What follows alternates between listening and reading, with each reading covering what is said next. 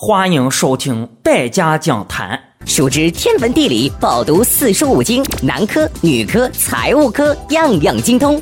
凭海洋现场秀听众身份前去就诊，还能享受挂号费全免，医药费五折优惠。各位都到齐了吧？你们先发微信，我给大家讲个小故事。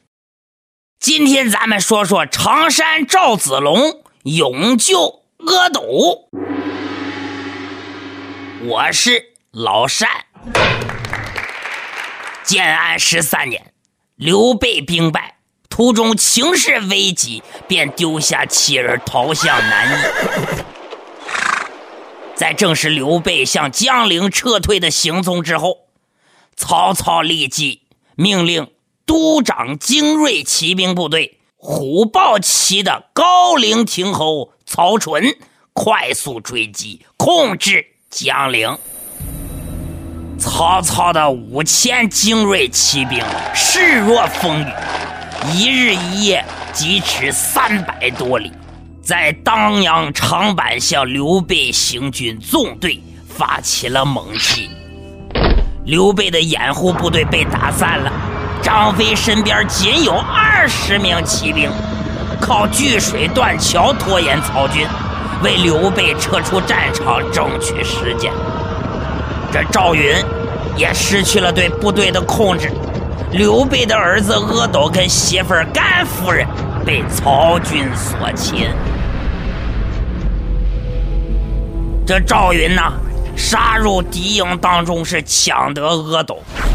一挺银枪，使得如同是蛟龙出水般利落，在曹军阵中冲杀如无人之境。这有人就问了：赵云是谁呢？